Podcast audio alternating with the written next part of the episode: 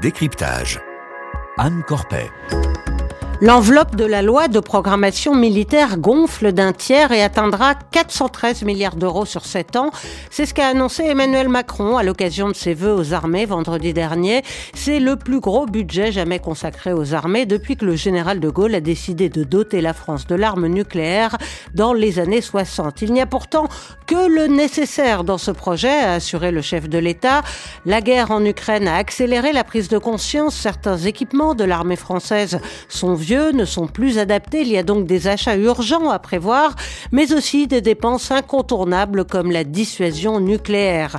Le chef de l'État veut aussi développer la cyberdéfense, le renseignement militaire. Quelles seront les priorités? Quelle armée française se dessine pour demain avec ce budget?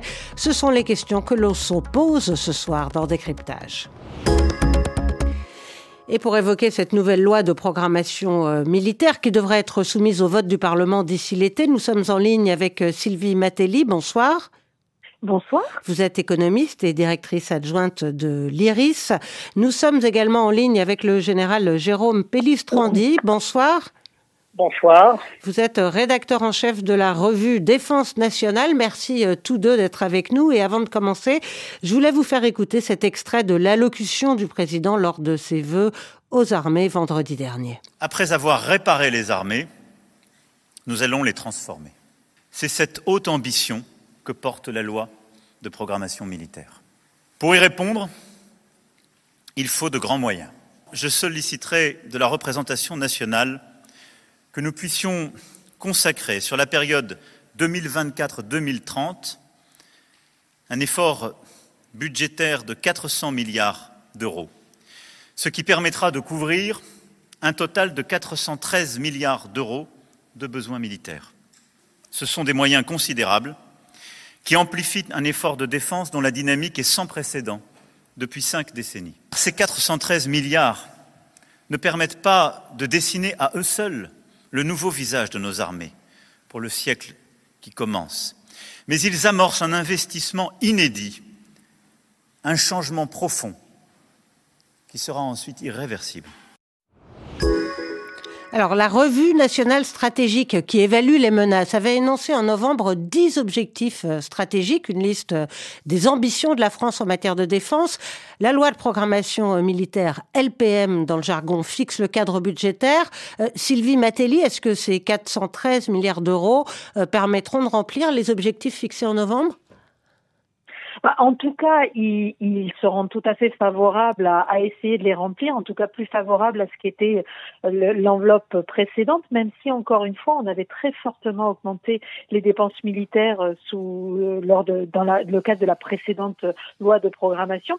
Donc, on est dans une dynamique d'augmentation, mais c'est vrai que bah, chaque augmentation est dépassée en cours de loi de programmation par finalement un nouvel événement ou une nouvelle donne qui fait qu'on se rend compte qu'il faut aller encore plus loin. C'est exactement ce que dit le président dans son discours que vous venez de passer, c'est-à-dire la première, loi euh, qu'il ait fait voter euh, visait à réparer les armées après des années d'économie et de budget insuffisant. Euh, je vous rappelle que toutes les années 90 et au début des années 2000, quasiment jusqu'à 2010, quand on, avait un ajustement à faire sur le budget public pour respecter les critères de stabilité européens, ben, on, prenait sur le budget de la défense. Ça s'est arrêté il y a déjà quelques années, mais ça veut dire tout l'effort qu'il y avait à faire pour réparer euh, tout ce manque à tout ce manque à investir de ces euh, de ces 20 20 années post-guerre froide. Et puis aujourd'hui, on est dans une logique de transformation. Alors une transformation parce que la guerre en Ukraine, et je pense qu'on va y revenir. Mais il faut aussi bien avoir en tête qu'il y a des transformations d'autres transformations comme la transformation digitale à la fois avec les menaces alors attendez on va on va on va pas euh, décliner tout de suite euh, tous les tous les tous les tous les projets euh, contenus dans cette LPM général Jérôme Pellistrandi en tout cas il y avait vraiment un, besoin de, de, de redresser le cap de changer de cap sur le plan financier. Oui, alors il faut souligner, comme le dit très bien dit Sylvie Matelli, que le fameux temps des dividendes de la paix, hein, des années 90 jusqu'aux années 2000, est totalement révolue aujourd'hui.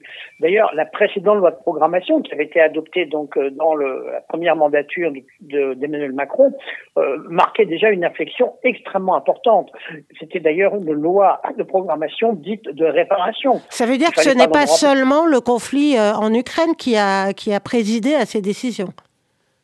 Non, le, conflit en Ukraine a accéléré euh, la mutation. Mais il faut bien voir que depuis en gros une petite décennie, et d'ailleurs le, mouvement s'est amorcé en fait euh, sous le, le, mandat de François Hollande, c'est-à-dire euh, notamment en 2013, 2014, puis 2015 lorsqu'il y a eu les attentats du Bataclan, où on a bien vu que l'état du monde euh, euh, changer, que, la, que le rapport de force devenait le mode de, de gestion des crises par euh, des puissances euh, comme la Chine, la Turquie, l'Iran et aujourd'hui la Russie, avec une agressivité accrue.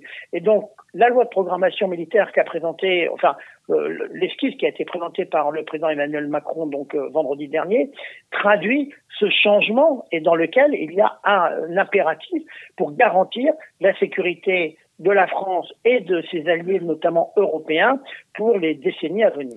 Il faut en premier lieu consolider notre cœur de souveraineté, a déclaré le président, c'est-à-dire renforcer notre dissuasion euh, nucléaire, euh, qui, selon la revue stratégique nationale, est la clé de voûte de la politique de défense euh, française. Sylvie Matelli, le renforcement de cette dissuasion nucléaire, ça va concentrer une part importante des moyens de cette future loi de programmation militaire? Clairement, la dissuasion a un coût et ça a toujours été le cas, c'est pas nouveau. Et c'est vrai que, euh, au fond, quand on était dans des logiques d'opérations extérieures comme les opérations extérieures qu'on a menées euh, euh, ces, ces, dernières années depuis la fin de la guerre froide, bah vous êtes dans une, la dissuasion à moins de, à peut-être moins de sens. En tout cas, elle était plus débattue et plus questionnée. Dans le cas d'une guerre euh, de haute intensité, avec en plus une puissance potentiellement qui détient potentiellement cette arme nucléaire, comme c'est le cas avec la Russie, il est évident qu'elle redevient centrale dans la défense d'une nation et surtout d'une nation qui dispose de cet outil de, dissuasion, euh, avec en plus petit rappel et pour pas être trop long, le fait qu'en Europe à présent, dans l'Union européenne à présent, la France est le seul pays à disposer euh, de cette dissuasion nucléaire, puisque les Britanniques qui en disposent aussi ont quitté l'Union européenne. Alors justement, euh, le président a évoqué la dimension européenne de cette stratégie de dissuasion française. Euh, Général Jérôme Pellistrandi, qu'est-ce que ça veut dire? C'est qu'avec sa force nucléaire, la France veut être prête à assumer la défense de l'ensemble du continent? Alors, la France, en fait, doit, la dissuasion nucléaire est là pour défendre les intérêts vitaux de la France. Et donc, euh, euh, dans les intérêts vitaux, euh, la question européenne peut se poser. Il est il y a une certitude, et on le voit depuis le 24 février, c'est que plus que jamais, la dissuasion nucléaire a justifié son existence par rapport donc à, à, la position de, de Moscou. Et lorsqu'on voit les velléités et les menaces exercées par Moscou à l'égard de l'Europe, eh bien, on ne peut que se réjouir euh, bah, du fait que la France dispose de cette dissuasion nucléaire voulue par le général de Gaulle. C'est un outil de souveraineté fondamental qui nous permet en fait de pouvoir agir et éventuellement de pouvoir poursuivre une discussion certes extrêmement tendue, mais avec euh, Vladimir Poutine. C'est parce que nous avons l'arme nucléaire que nous pouvons exercer une pression. Et si nous n'avions pas l'arme nucléaire, eh bien, nous serions dans une situation de dépendance, d'une part vis-à-vis des États-Unis, et puis dans une en quelque sorte dans une, euh, une perte de souveraineté et d'indépendance face à la menace russe. Emmanuel Macron a aussi dit que la France allait sortir de son modèle expéditionnaire euh, centré sur la lutte contre le terrorisme. Alors c'est vrai que les forces françaises se sont retirées du Mali, que le Burkina Faso a, confirmé avoir demandé le départ des troupes françaises. Euh, Sylvie Matéli, ça signifie qu'on abandonne le terrain africain?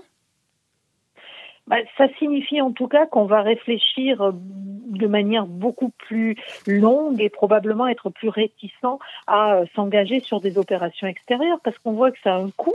Un coût financier qui pénalise d'ailleurs hein, et un coût également sur sur les, les, la défense que nous sommes en capacité de, de, mettre en place et la défense nationale en particulier qui est questionnée.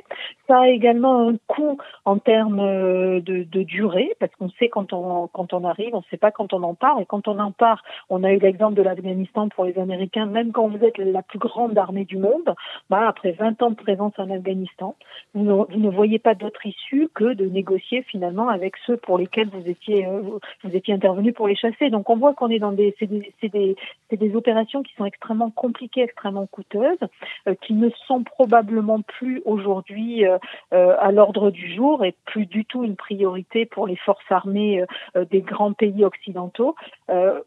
Et, la guerre en Ukraine a encore rajouté un argument à cet effet-là, c'est le fait que bah, aujourd'hui, il faut défendre euh, directement le territoire national de différentes menaces, dont potentiellement la menace d'une attaque euh, directement sur, notre territoire. Mais général euh, Jérôme Pellistrandi, est-ce qu'un désengagement des forces françaises en, en Afrique ne risque pas d'être compensé par un déploiement plus important d'autres forces étrangères et, et de nous poser, in fine, de nouveaux défis en matière de sécurité?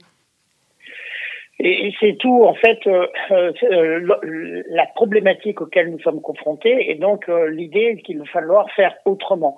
On le voit bien, nous avons dû quitter le Mali à la demande du, Mali, qui est un État souverain. Wagner est à la place, hein, mais Wagner, en quelque sorte, se nourrit sur la bête. Et donc, il y a un vrai problème dans cette relation avec euh, l'Afrique et avec euh, nos partenaires africains. Il va falloir euh, discuter, remettre à plat, et surtout on voit derrière, d'ailleurs la demande du Burkina Faso, que très souvent le, problème de fond est un problème de gouvernance de, ces États, avec des coups d'État, avec le fait que la, la, sécurité n'est pas assurée. Et donc oui, il y a un véritable enjeu, et le, le désengagement partiel donc de l'armée française euh, ne, ne, traduit pas l'abandon, mais l'idée qu'il va falloir faire autrement, et en particulier voir comment euh, parler développement, c'est le problème numéro un, gouvernance, sécurité, et surtout impliquer les États africains dans la, responsabilité qu'ils ont à l'égard de la population. Donc c'est un dossier complexe et qui prendra beaucoup de temps. Emmanuel Macron a en revanche insisté sur l'outre-mer et notamment euh, sur la zone indo-pacifique.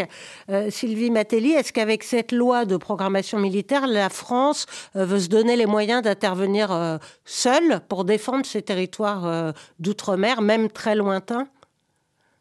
Alors seule, je ne sais pas parce que les États-Unis sont présents dans la zone et défendent et ont une stratégie indo-pacifique. Les Européens ont également déployé une stratégie euh, indo-pacifique. Par contre, ce qui est certain dans le cas de la France, c'est que c'est l'État européen qui a probablement le plus d'intérêt stratégique, économique dans ce dans cette région et donc qui défendra ces intérêts-là. Un autre axe qui a été exploré par les, les, la France ces dernières années, ça a été des coopérations avec un certain nombre d'États. On travaille euh, beaucoup de manière plus intensive avec le Japon.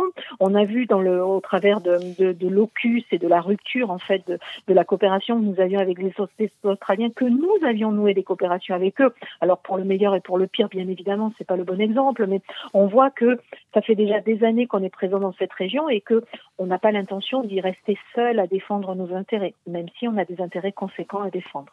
Euh, le président dit aussi qu'il veut faire de la France une puissance de premier rang mondial dans le domaine cyber. Il veut euh, également euh, augmenter massivement les, les, crédits des renseignements. Général Jérôme Pellistrandi, on avait accumulé des retards dans ces domaines? Euh, non, on n'avait pas accumulé de retard, mais on doit franchir une étape supplémentaire. Euh, alors concernant le renseignement, c'est absolument indispensable parce que si vous n'avez pas de renseignement, vous ne pouvez pas anticiper les crises. Et donc il faut accroître des capacités d'analyse, de recueil du renseignement. Ça, c'est un premier aspect. Et le deuxième aspect, c'est bien sûr la problématique du cyber. Quand vous voyez par exemple qu'il y a des attaques cyber qui ont été menées contre des hôpitaux avec des demandes de rançon, quand on voit euh, donc l'extension de la menace cyber qui peut toucher à la fois euh, l'État, des collectivités locales, mais aussi les particuliers, il y a un véritable enjeu donc pour renforcer euh, notre capacité donc de, de défense. Et euh, d'ailleurs parce que vous avez aussi derrière des États qu'on peut qualifier de, de voyous et qu'on la, la cybersécurité ne, va s'accroître, d'autant plus que bah, nous sommes à l'ère du numérique et que si nous ne faisons pas, si nous ne franchissons pas cette étape supplémentaire, eh bien c'est le fonctionnement au quotidien pour les Français, pour tout ce qui nous touche, qui pourrait être gravement affecté parce que derrière, eh bien, il y a des enjeux à la fois criminels et de compétition internationale. Alors, la, loi de programmation militaire euh, comprend de nombreuses euh, commandes pour les trois armées. Est-ce à dire, euh, Sylvie Matéli, qu'actuellement nos soldats ne sont pas suffisamment équipés pour faire face à un conflit de haute intensité? Je sais que l'armée a notamment un problème de stock. Est-ce que ce nouveau budget pourrait pallier ces difficultés?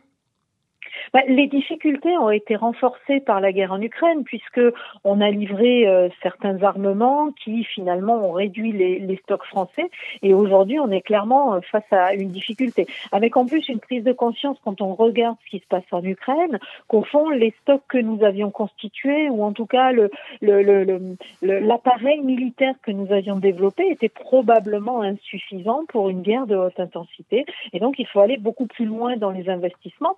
Mais comme vous l'avez dit sur euh, sur la question précédente, on se rend compte aussi que bah, on est confronté à une menace qui se diversifie de plus en plus et à laquelle il faut euh, répondre. C'est la menace cyber, bien évidemment, mais c'est le conflit de haute intensité en même temps. C'est, on a une super, une sorte de millefeuille en fait de défis à relever pour les armées qui nécessitent d'investir et qui nécessitent en plus de se projeter. C'est qu'on voit venir aussi le défi du changement climatique avec les menaces qu'il constitue, mais aussi la nécessité des armées de s'adapter, etc., etc. Donc c'est vrai qu'on est dans un contexte extrêmement complexe, générateur de risques et de menaces diverses et variées auxquelles on doit répondre par des investissements supplémentaires et conséquents. Euh, Général Jérôme Pellistrandi, le président veut évidemment privilégier euh, les achats français, mais est-ce que l'industrie française de la défense euh, pourra honorer ses commandes dans les, les délais demandés? Alors, il y a d'abord une ambition aussi euh, européenne, c'est-à-dire que notre industrie de défense nationale est très performante et elle a euh, un rôle à jouer dans, en quelque sorte, l'accroissement de la souveraineté européenne. Alors maintenant, très clairement, il est demandé aux industriels français, en quelque sorte, d'accélérer la production d'un certain nombre de matériel. il y a aussi la volonté d'aller chercher de nouveaux partenaires. Bien sûr, il y a l'axe franco-allemand sur lequel on pourrait discuter, mais il y a les Italiens, il y a les Espagnols, il y a bien sûr aussi toujours les Britanniques, et cela parce que ce sont des industries de souveraineté et qui, d'une part, euh, dans la réindustrialisation de la France, jouent un rôle essentiel. Ce sont aussi des technologies de pointe qui permettent de développer eh bien tant le secteur aéronautique que par exemple le secteur euh, spatial, les télécommunications. Donc on a des champions euh, nationaux qu'il faut euh, conforter parce qu'il y a une concurrence. Bien sûr, il y a une compétition avec euh, les États-Unis, mais vous avez de, nouveaux acteurs euh, sur, qui rentrent sur la scène internationale, comme la Turquie, vous avez l'Inde, vous avez également donc même la Chine, qui est le deuxième exportateur d'armement. Donc, il est absolument indispensable de fort, conforter nos industriels parce que derrière, c'est aussi notre souveraineté et notre indépendance qui sont en jeu. Mais il faut le faire avec une perspective européenne et euh, en quelque sorte euh, voir avec nos, nos, partenaires européens quels sont les programmes sur lesquels il peut y avoir une vraie plus-value à faire cela ensemble. Alors, l'utilité euh, des, chars lourds avait été remis en, cause depuis la fin de la guerre froide générale, mais ils sont revenus au centre du jeu à la faveur du conflit en, Ukraine. Or, le président ne les a pas du tout mentionnés quand il a parlé. Il a parlé de rafales, de frégates, de munitions, mais il n'a pas prononcé euh, ce mot. Euh, pourquoi est-ce que l'armée de terre craint d'être un peu lésée dans la répartition de cet énorme budget? Alors non, je ne pense pas qu'il faille parler de d'armées plus ou moins lésées. C'est-à-dire que euh, actuellement, euh, nous avons euh, donc concernant le char lourd, hein, le fameux char Leclerc, un programme de revalorisation. Il faut aller très vite parce que je m'aperçois qu'on n'a plus que quelques secondes. Voilà. Euh, non, euh, ce qui est très important, c'est avoir les capacités qui permettront de répondre aux défis de demain, que ce soit l'armée de terre, la marine, euh, l'armée de l'air. Ce qui compte, c'est cette capacité à répondre pour répondre aux besoins de sécurité de nos concitoyens. Et qui sont des défis qui sont gigantesques, on l'a bien compris. Merci Général Jérôme Pellistrandi. Merci Sylvie Matelli de l'IRIS. Claude Battista à la réalisation.